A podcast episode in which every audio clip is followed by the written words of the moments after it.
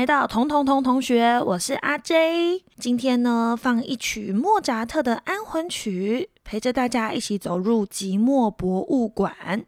这一本书的作者谢哲青。人称“行走的百科全书”，他呢将人生中富有重大意义的二十幅名画分享给读者，透过现实和艺术来回跳跃的语句，探问人生在世的寂寞还有受伤。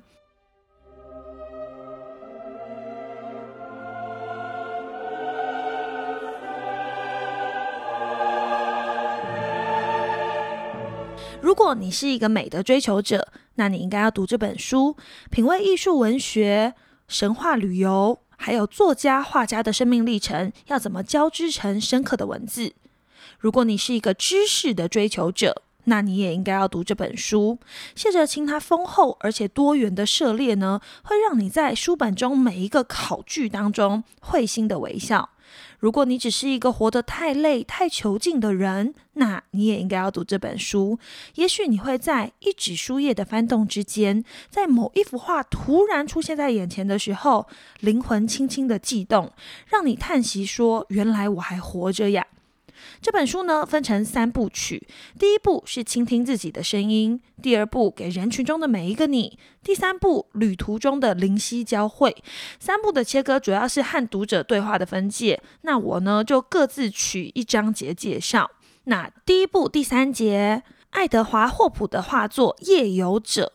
当我翻开这一页的时候呢，我其实是进入短暂的恍神当中。其实我一直在想要怎么介绍这样子的书，因为你一定要看到这幅画嘛，你才能够进到它文字的画面中。但我想到一个方法，听众呢，你不妨闭上眼睛，你听我描述，然后想象这个情境，那你再来搜索看看。我们来到一个深夜无人的街头。在不远的街角呢，坐落着美国寻常的那种餐馆，有着一大片的玻璃窗，店内非常的明亮，黑夜中啊格外的显目。画家他的孤独是墨绿色、靛青色还有鹅黄色融合而成的。巨大的落地窗玻璃就像是冰山一样，把人的疏离呢密封起来。餐馆中有一对男女，他们并肩坐着。红发的女生，她一身是艳红的洋装；旁边的男生呢，是西装笔挺，搭配一个绅士帽。两个人看似很亲近哈，可是却刻意的回避彼此的目光，嘴角下沉，显示呢他们各自怀抱着忧伤。坐在左侧有一个背对画面的男子，他啜饮着自己的心事，而中间有一个身穿白色制服的店员正在招呼客人。这个深夜的相逢对他而言，就只是。花钱的利益交换而已。好，那你现在想象出来这幅画长什么样子吗？你可以上网搜寻看看《夜游者》这一幅画。那你可以想象，你脑中呈现的画面跟它是不是相似呢？也许啊，你想象出一个完全不同的画面，那么这幅画哈，就是你心中内在的孤独。也许这个桌上摆着一盏是属于你的酒杯。那里面盛满的就是属于你的寂寞。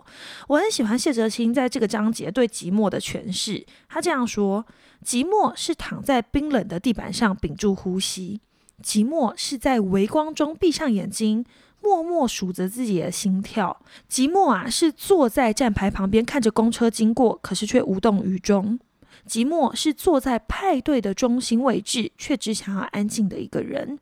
寂寞是渴望跟人家沟通，寂寞是渴望拥抱，即使啊在捷运站和陌生人擦肩而过，零点一秒的肢体接触都好。那其实这幅画和谢哲青的文字，它告诉我们一个现代人们的一种矛盾冲突。都市是很拥挤的，它挤满的呢却是寂寞的灵魂。现实的距离不再象征着亲密，四周簇拥着近在咫尺的陌生人，会使人的好奇心变得很麻木，让人对于连结性、渴望性显得格格不入。所以呢，我们就开始疯狂的寻找一个。可以跟你相伴的这个情侣伴侣，然后你就可以振振有词的去彰显说，我们我们一起在这个城城市里面，我们不寂寞。但是其实说老实话，这份爱情对你来说是疗愈呢，还是一种武装？所以夜游者的画作让我们强烈的意识到，这个水泥丛林当中人跟人靠近而疏离的矛盾情感。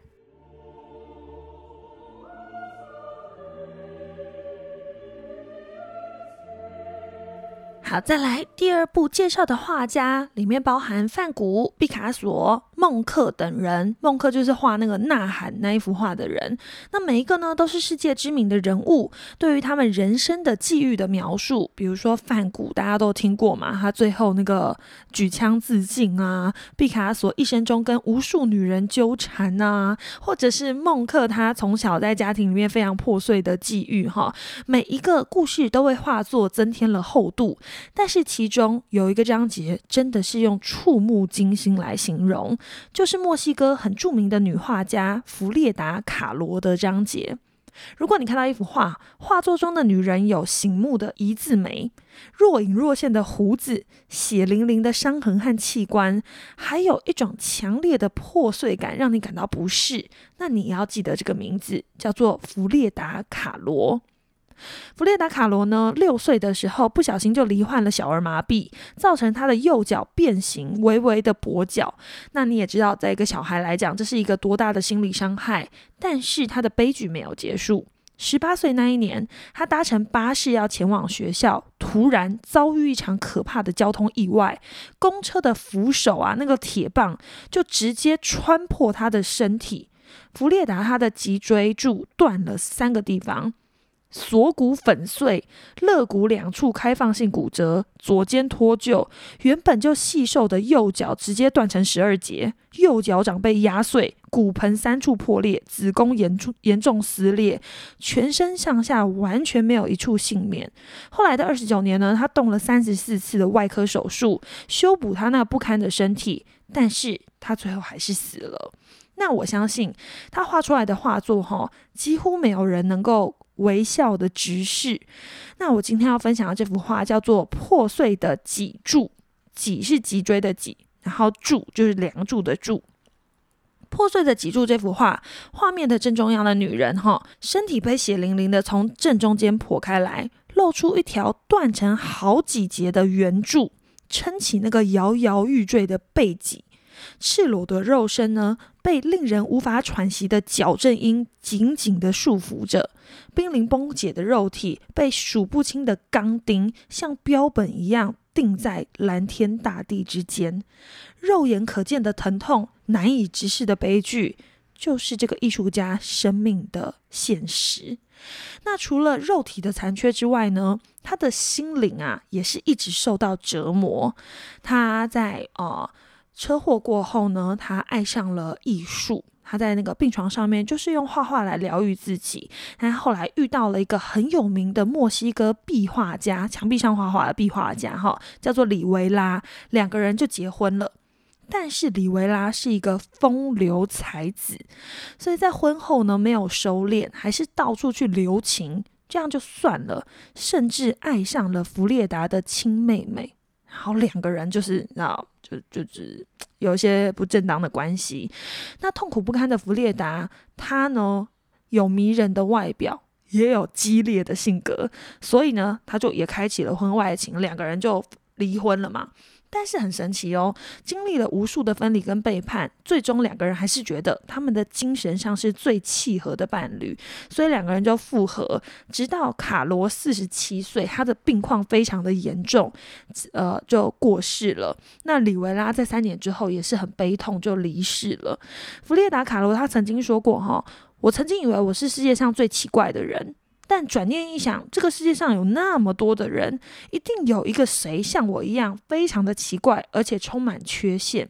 我们用相似的方式在生活着，我简直可以想象那个人就像我一样，就像他想象着我一样。如果你呢也是很孤独的在阅读，如果你正在那里，请相信我也在这里，这样子存活着，奇异的存活着，就像是你一样。如果听到这边啊，你为了他这个生命深深的叹息，那你上网去搜寻看看《破碎的脊柱》这幅画，就像他很破碎而奇异的存活着一样，其实你也是很切实的活着。而这份孤独，你认为你是孤独而诡异奇怪的，其实你可以帮他叫一个新的名字，也许它叫做坚强。好，这是第二部分。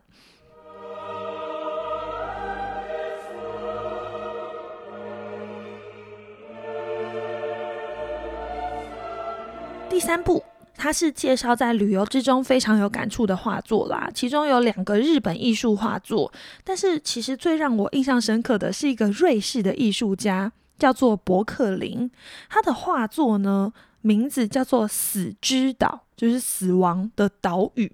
那死之岛系列在讲德文的地区是大为流行。那个时候是二战的期间，几乎每一个人家里哈都有死之岛的复制画。那因为篇幅的关系，我没有办法去描述这个画面。